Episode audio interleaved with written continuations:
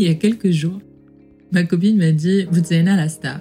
Et ma réaction inévitable, c'est euh, déjà de rire, inévitablement, et euh, de répondre mais n'importe quoi. J'ai à la limite une autodidacte très smart. Faisant suite aussi au dernier épisode avec euh, Nada, si jamais tu l'as déjà entendu, bah, tu sais de quoi je parle, elle conclut en disant il faut se méfier de l'ego. Et je voulais poursuivre la conversation sur ce thème-là. L'ego, ce fameux objet dont je ne sais pas quoi faire.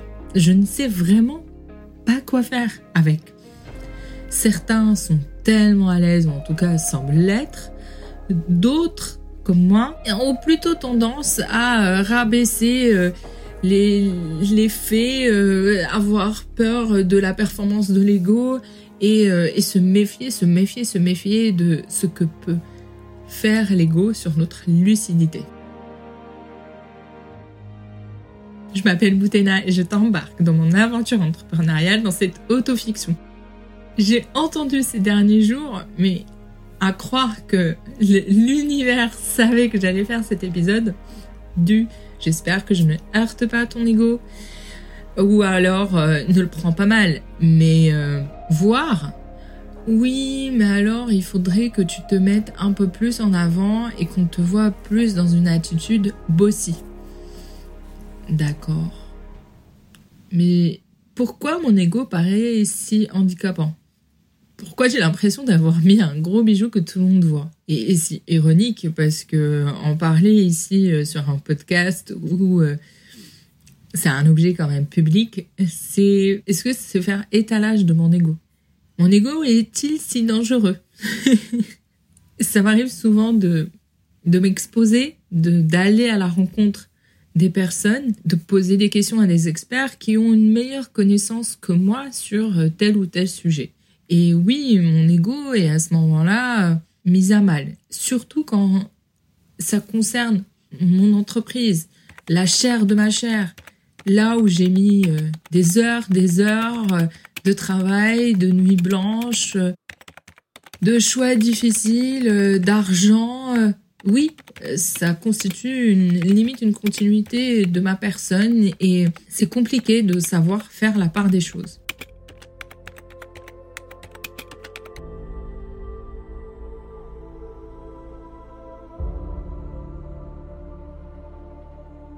Et il se trouve qu'en plus, on a facilement, enfin, j'ai facilement la tentation de, la honte, voire euh, du rejet, euh, voire d'une peur de l'abandon.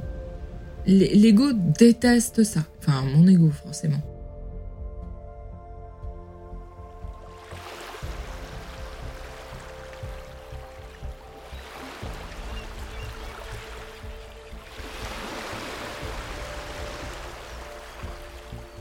Là, devant cette plage de Deauville, où je t'avais déjà embarqué lors de l'épisode 1, si tu t'en souviens, je me demandais si je devais tout arrêter. J'ai eu cette question euh, dans ma tête. Est-ce que je veux arrêter pour préserver mon ego? Oui, car il m'arrive de vouloir juste de me rouler en boule dans une zone de connaissance, de confort, et que mon ego ne se sente pas en danger. Mais attendez deux minutes. Déjà, que veut dire l'ego? À quoi ça sert? Il, paraît que le Dalai Lama disait euh, citer une anecdote que je trouvais très intéressante et assez pertinente. Quand je vois quelqu'un tomber, j'accours pour l'aider. Une personne ayant observé la scène arrive avant moi et l'aide. Suis-je heureuse de cette assistance donnée par l'autre ou suis-je déçue de ne pas l'avoir aidé moi-même? Si la réponse à la deuxième question est positive, c'est mon ego qui en enseigne. Si on applique cet exemple sur euh, la, vie d'entrepreneur, il est évident que si le marché choisit une autre solution que la mienne, j'en serai déçu. Il est donc évident du coup que mon ego prenne part à cette activité entrepreneuriale. Il fait partie du jeu parce que il est moi. enfin, on se comprend. D'ailleurs, continuons sur cette définition. L'ego est une conscience de soi et donc comme pour compléter avec ce que disait Sartre, l'ego n'est pas le propriétaire de la conscience, il en est l'objet. Ça se complique. Ma mère, cette philosophe génie, le définit comme la conscience, juste de ce qu'on apporte au monde. Il n'en est en aucun cas question de le dévaluer pour faire plaisir aux autres. Haha, les choses se compliquent. C'est euh, les autres. C'est peut-être ça le piège ou l'enjeu quand cela concerne l'ego. Mais pourquoi l'ego devient un sujet de débat quand ça concerne la vie d'entrepreneur? Je vois deux raisons principales. La première, c'est l'ubris. C'est se prendre pour Dieu, un Dieu surpuissant, de ne plus être humain. Et on entend des, des références ou des phrases comme on ne se sent plus, ça y est, c'est Steve Jobs dans sa tête, elle se prend pour qui? Et donc perdre toute lucidité quant à sa juste valeur et ses justes connaissances. Parce qu'on prend nos, ressources comme étant euh, des, surpouvoirs euh, surhumains. Et la deuxième raison serait pour euh, Némésis, c'est-à-dire la chute inévitable, la punition pour l'ubris. Ou alors mon Waterloo, cette bataille de trop, cette bataille jugée par l'histoire comme étant celle qui a puni Napoléon Bonaparte euh, de son ego euh, surdimensionné. Mais avant cette bataille de trop, comment savoir que c'est bien la bataille de trop? Je trouve ça trop facile de savoir euh, juger après coup. Et en plus de ça, que notre culture est particulièrement ambivalente sur cet ego. Tantôt mise en scène jusqu'au narcissisme, qui est d'ailleurs différent de l'ego. Tantôt envoyé au bûcher. Surtout pas parler de l'ego, ça fait mauvais genre. Jouer la fausse médecine. On n'a pas de guide d'utilisation de cet ego. Et c'est loin d'être évident. Ce que j'ai appris à la dure, c'est que quand j'utilise mal mon ego, j'échoue, inévitablement. Oui, l'ego est un capital de savoir-faire, de faire savoir et de savoir-être. Alors si je le fais taire, c'est taire ce qui me constitue moi et qui fait ma différence. Pendant cette dernière année euh, d'aventure, euh, je vais pas te cacher, mon ego a été malmené. J'ai pris en pleine face euh, du harcèlement, des déceptions, de l'imitation, de la comparaison, voire de la sous-estimation. et voilà peut-être la piste intéressante de ne pas souffrir par l'ego. Ou comme dirait le Dalai Lama, j'aurais simplement à continuer à travailler intérieurement tout en ne me jugeant pas trop durement. C'est ce qui s'est passé dernièrement avec euh, Willa, l'incubateur dont je vous ai parlé sur les réseaux sociaux parce que The Helper a rejoint cet incubateur et le programme Start. J'en suis particulièrement fière. Mais comment ça s'est déroulé concrètement?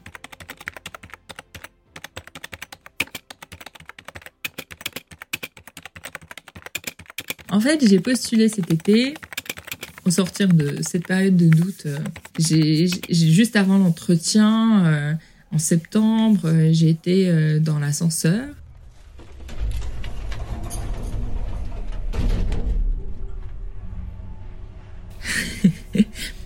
Loin d'être maquillée, préparée, coiffée, je revenais de, de l'école. Je revenais d'avoir déposé mon fils. Et je me suis rappelé que j'avais l'entretien. Oui, c'est un peu à l'arrache. Je me suis regardée pendant les sept étages que durait cette montée euh, d'ascenseur et je me suis répétée devant la glace. Tu vas le faire. Tu es la bosse. Tu es capable. The Helper est innovant, important et à forte valeur ajoutée.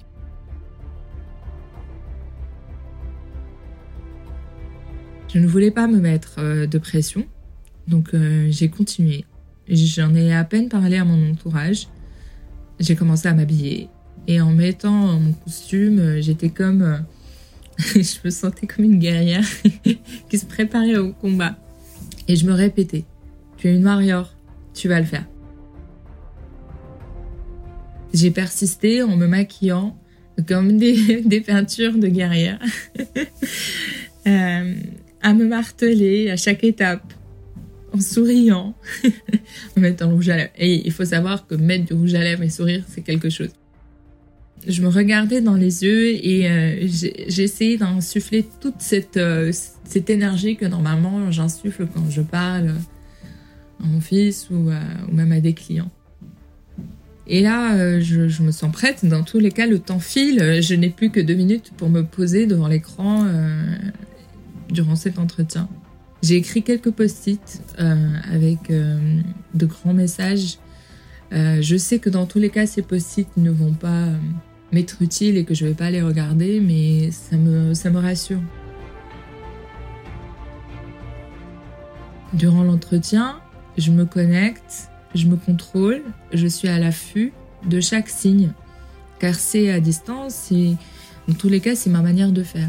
Je vérifie tout le non-verbal, les petites fenêtres devant moi. Une des personnes me demande à la fin de l'échange euh, si, euh, vu les indicateurs et les projets en cours et le niveau de maturité, si ça m'allait de, choisir plutôt le programme Start que le programme Scale, qui était pour un niveau un peu plus avancé. Je réponds euh, consciente de l'enjeu et surtout de la question qui est soulevée. je réponds de suite que oui, je faisais confiance à leur expertise et que je viens ici pour apprendre. Elle sourit c'est déjà ça parce que ça arrive que cela vexe et on préfère éviter ça. Je réponds tout simplement avec un sourire que ce n'était pas le cas. Et qu'effectivement, euh, je m'étais posé la question. On n'a pas toujours les, réponses euh, les plus appropriées par rapport à son, son business, surtout quand, euh, en l'occurrence, oui, je suis associé unique pour le moment, et que l'altérité, il faut la chercher loin autour de soi pour avoir le moins d'angles morts possible. Et ça répond à la question qu'on se posait tout à l'heure, finalement. Quelle est la place de l'ego? L'ego a sa juste place. Il est mon moteur pour moi, mais il ne peut pas être mon guide. Dire qu'il n'est pas mon moteur serait te mentir. J'ai besoin de lui, j'ai besoin de l'alimenter, et lui, en retour, il nourrit ma créativité. Et c'est marrant parce que il nourrit aussi les autres. Il attire les autres. L'être humain est ainsi fait. Il souhaite être au plus près des paillettes ou de ce que les personnes peuvent rendre accessible comme paillettes. Quand l'ego est susceptible de se tromper, l'objet de reconnaissance, j'essaye de, de, le retenir. Typiquement, ce podcast peut être facilement un piège pour mon ego. Et il peut s'enorgueillir, s'auto-alimenter et se trouver très beau. quand j'ai l'opportunité de décrocher des, rencontres avec euh, des personnes influentes euh, qui, ont, qui ont de très beaux CV ou qui ont réalisé euh, d'incroyables choses et de très belles communautés, on me dit souvent Waouh, t'as réussi à le faire. Et j'étais consciente à ce moment-là à quel point il y avait un écart entre la, cette flatterie d'ego et euh, l'effort que cela me nécessitait. Et du coup, à chaque fois, j'essayais de me rappeler pourquoi je déployais autant d'énergie. Est-ce que c'était pour avoir cette flatterie ou est-ce que euh, c'était pour la rencontre, pour vraiment ce que j'allais apprendre Et donc, euh, de se positionner dans un autre besoin qui n'est pas du tout dans la flatterie d'ego. Et comme je le répète souvent, et je me le répète, j'essaie de me le répéter de plus en plus. Tu vas le faire, tu peux le faire et tu l'as déjà fait.